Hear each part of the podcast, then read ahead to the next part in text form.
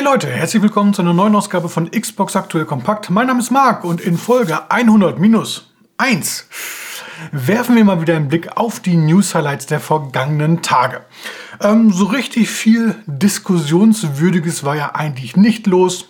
Aber trotzdem, die Folge kriegen wir heute natürlich voll. Wir sprechen über so ein paar konkrete Spiele, über das äh, Cloud Gaming. Activision Blizzard ist mal wieder dran und diverse andere Sachen. Natürlich inklusive dem Spiel der Woche. Und schon mal vorweg, das fiel mir diesmal nicht so wirklich leicht. Und das lag nicht daran, dass es keine guten Games gab. Also, legen wir los.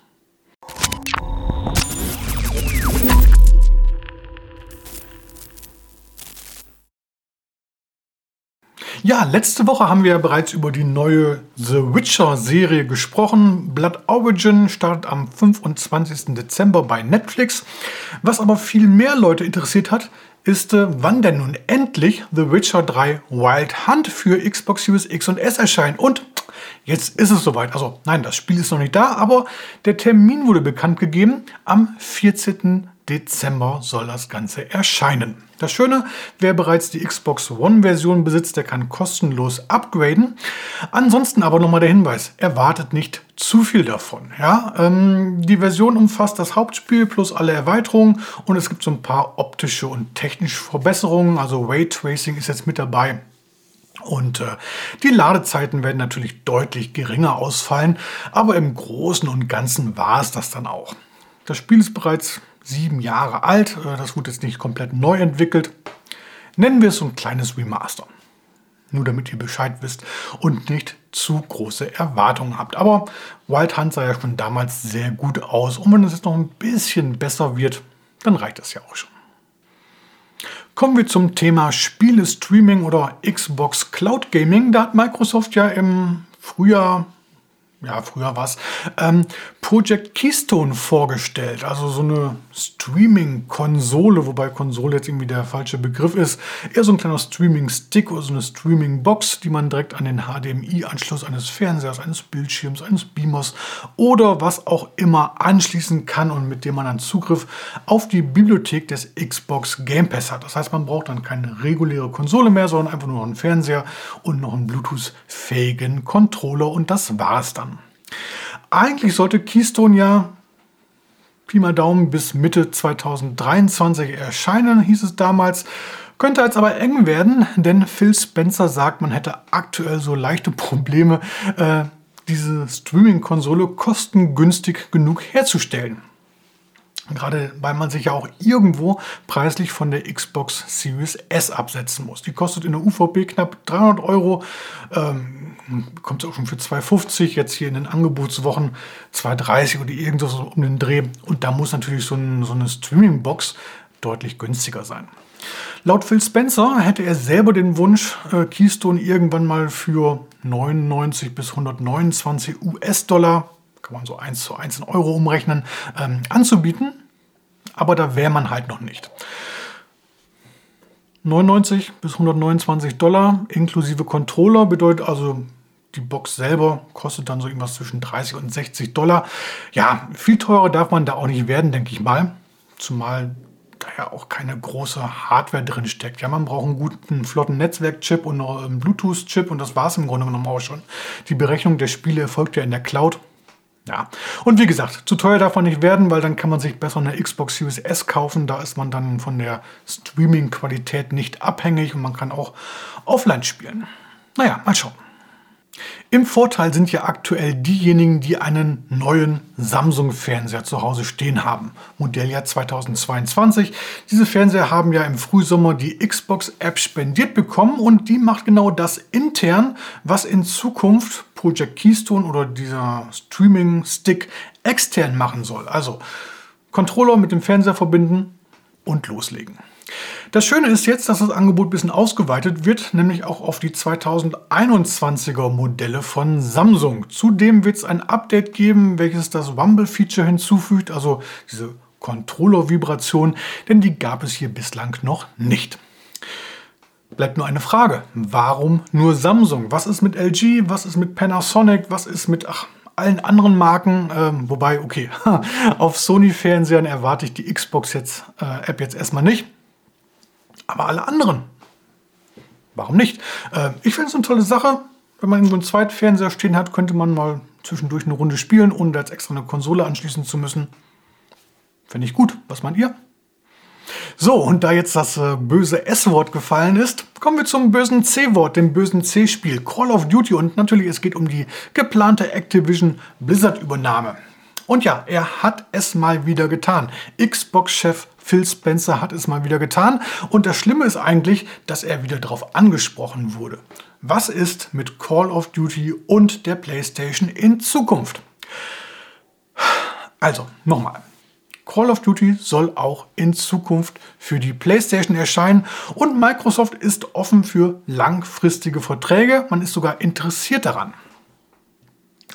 Ich weiß gar nicht mehr, wo das noch hinführen soll. Ja, jetzt liest man schon wieder von äh, EU-Parlamentariern, die in irgendwelchen Tweets schreiben, dass die Kommission sich da im Sinne meiner PlayStation positionieren soll. Worum geht es hier eigentlich noch? Geht es hier um die Sicherung des Wettbewerbs oder geht es hier um die Sicherung der Vormachtstellung Sonys, der Sicherung der PlayStation-Besitzer innerhalb des EU-Parlaments? Ernst gemeinte Frage. Was soll das alles?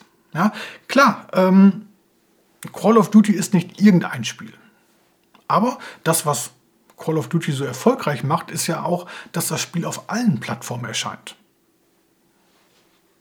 Sony hat in, der Vergangenheit schon so viele Studios aufgekauft, schon sich so oft irgendwelche Exklusivrechte gesichert.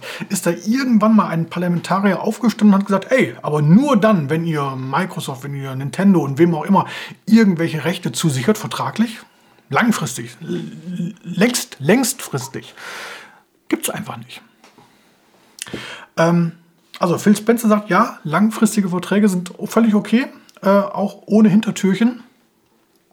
Aber es gibt einfach keinen Vertrag, in dem das Wort für immer steht. Das gab es noch nie und sowas wird auch kein halbwegs rational agierendes Unternehmen irgendwo reinschreiben. Und ich denke mal, äh, das sollte man so äh, Microsoft auch zugestehen, oder? Also ich hoffe wirklich, dass das Thema bald mal abgehakt werden kann. Äh, es nervt einfach nur noch. Kommen wir zum Xbox Game Pass, denn da gibt es ein paar Änderungen bis Ende November und die schauen wir uns am besten hier mal gemeinsam an. Seit dieser Woche neu dabei. Pentiment, Somerville, Dune Spice Wars und Ghost Lore sind beides Game Previews, nur für PC.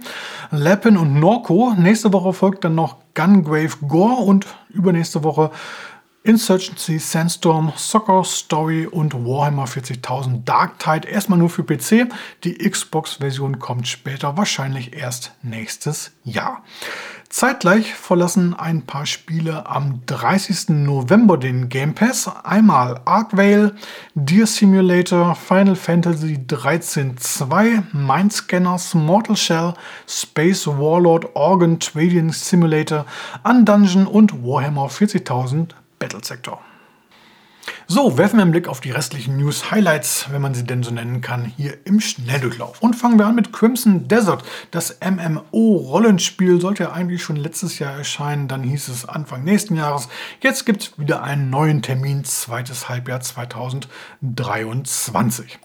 Dafür hat jetzt The Elder Scrolls Online einen neuen DLC bekommen namens Fire Song, so der Abschluss der Kampagne Vermächtnis der Bretonen und schickt Spieler auf die Insel Galen. SpongeBob SquarePants The Cosmic Shake. Ähm, dazu gab es bislang noch keinen Release-Termin. Viele haben gehofft, vielleicht erscheint das Spiel sogar noch in diesem Jahr. Doch daraus wird nichts. Release irgendwann 2023. Immerhin kann man das Spiel jetzt bereits vorbestellen. Unter anderem eine BFF Edition inklusive kleiner Statue und einem aufblasbaren Patrick. Dead Island 2, die Zombie-Action entwickelt sich immer mehr zu einer unendlichen Geschichte. 2014 angekündigt. Verschoben, Entwicklerwechsel, verschoben, Entwicklerwechsel, verschoben, verschoben, verschoben, verschoben. Könnt ihr alles nachlesen über den Link unten in der Beschreibung. Ähm, final sollte das Spiel jetzt tatsächlich am 3. Februar erscheinen, aber nein, auch daraus wird nichts. Neuer Termin ist der 28. April. Es werden Wetten angenommen, ob es dabei bleibt.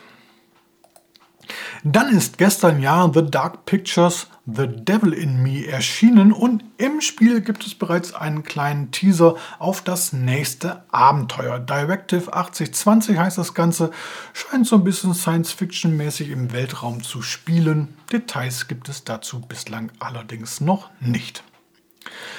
Dann gibt es ein Wiedersehen mit Ryzen, Rollenspielklassiker aus dem Jahr 2009, ist damals auch für die Xbox 360 erschienen, gilt so als Nachfolger der Gothic-Reihe. Ähm, ja, und da gibt es so ein kleines Remaster inklusive überarbeiteter Benutzeroberfläche und optimierten Ladezeiten.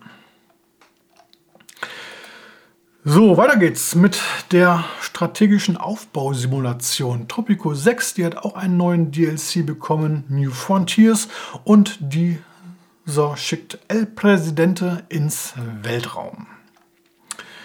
Dann haben wir Battlefield 2042. Da startet ja in der nächsten Woche die dritte Season am 22. November. Mit dabei eine neue Map, ein neuer Spezialist, neue Waffen, neues Fahrzeug und so weiter und so fort. Details dazu gibt es über den Link unten in der Beschreibung. So, ja, da muss ich immer lachen, wenn Rennspiele eine Story-Erweiterung bekommen, aber ist halt so, Grid Legends hat eine Story-Erweiterung bekommen, hört auf den Namen Rise of Ravenwest. Und dann haben wir noch eine Neuankündigung, Arc Age 2, ein MMO. Der erste Teil erschien damals nicht für die Xbox, der zweite Teil soll jetzt auch für Konsolen erscheinen, voraussichtlich irgendwann 2024. Die Spiele-Releases der Woche haben wir uns ja bereits am Montag gemeinsam angeschaut. Wenn ihr das Video verpasst haben solltet, dann klickt gerne nochmal rein. Kommen wir also direkt zum Spiel der Woche und naja, die letzten Tage waren eigentlich mehr als ordentlich. Wir haben Somerville, ein Action-Adventure. Die Macher dahinter haben zumindest teilweise an Limbo und an Inside gearbeitet. Wer diese beiden Klassiker mag, der sollte sich auch Somerville mal anschauen. Das geht in so eine ähnliche Richtung. Dann haben wir Siberia, The World Before, ein wirklich gelungenes Adventure. Genre-Fans sollten da mal reinschauen. Wir haben Warzone 2.0, wir haben den Goat Simulator 3. Herrlich absurd, äh, aber unterhaltsam. Der Test dazu sollte die Tage irgendwann online gehen. Dann, wie eben schon erwähnt, gab es auch noch äh, The Dark Pictures, The Devil in Me, ein Fest für alle Horrorspielfans. Mein Spiel der Woche ist aber ein anderes und ganz ehrlich, die Wahl fiel mir nicht ganz so leicht, denn ich weiß, Viele von euch wird das Spiel nicht interessieren oder sind so ein bisschen abgeschreckt aufgrund der Optik. Und das ist kein Vorwurf, mir ging es eigentlich genauso. Aber hinter dem Titel verbirgt sich wirklich eine kleine Perle. Ich will jetzt nicht sagen, äh, das ist ein Meilenstein der Videospielgeschichte, aber das Spiel ist schon etwas wirklich Außergewöhnliches.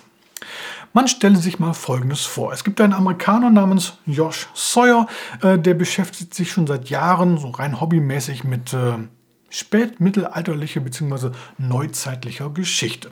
Sein Schwerpunkt dabei das Heilige Römische Reich deutscher Nationen. Na, sowas. Zufälligerweise arbeitet Sawyer bei einem großen Spieleentwickler, der sich vor allem durch Rollenspiele einen sehr guten Namen gemacht hat. Zum Beispiel Star Wars Knights of the Old Republic 2, Fallout New Vegas, Pillars of Eternity, The Outer Worlds und aktuell arbeitet man ja auch am sehnlichst erwarteten Award. Obsidian Entertainment gehört zu Microsoft.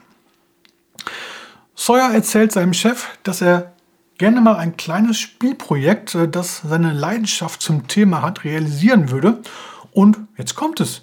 Dieser erlaubt ihm tatsächlich ein kleines Team zusammenzustellen, auch wenn da schon klar gewesen sein dürfte, dass der Titel alles andere als den Mainstream anspricht. Herausgekommen ist nun ein Krimi-Abenteuer mit Rollenspielelementen, das wirklich voll die Nische bedient. Dabei aber das 16. Jahrhundert so detailreich, so authentisch und vor allem auch extrem vielschichtig in Szene setzt wie kein anderes Spiel zuvor. Viele sprechen daher schon von, also nicht nur von der Überraschung des Jahres, sondern vielleicht sogar vom Spiel des Jahres. Pentiment. Pentiment ist ein narratives Abenteuer, in dem man in eine mittelalterliche Kriminalgeschichte eintaucht, die im historischen Oberbayern des 16. Jahrhunderts angesiedelt ist.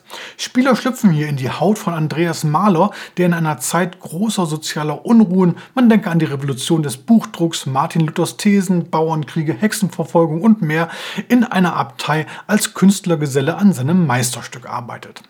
Während Mahler dieses vollendet, wird er ungewollt in eine Reihe von Morden verwickelt, die sich über 25 Jahre hinweg ereignen. Das erste Opfer ist ein Baron, der sich in der Gemeinschaft von Dorf und Abtei ein paar Feinde gemacht hat. In Gesprächen mit Bauern, Mönchen und Adligen stößt der Spieler auf ein hintergründiges Abbild realer historischer Machtverhältnisse und persönlicher Feindschaften. Welche Schlüsse man aus den Nachforschungen zieht, um die Morde aufzuklären, bleibt einem selbst überlassen. Die Entscheidungen haben allerdings großes erzählerisches Gewicht und beeinflussen die Schicksale der Charaktere über die gesamten Jahrzehnte hinweg. Das Spiel wirkt dabei wie aus einer mittelalterlichen Buchmalerei entsprungen und schafft das Kunststück, getroffene Entscheidungen perfekt in eine schlüssige Erzählung einzubetten. Pentiment lebt von seiner Story, die in vielen langen Dialogen erzählt wird, den Charakteren und von einer nicht zu übersehbaren Liebe zum Detail. Pentiment ist direkt zum Release innerhalb des Xbox Game Pass verfügbar, ansonsten kostet der Download 19,99 Euro.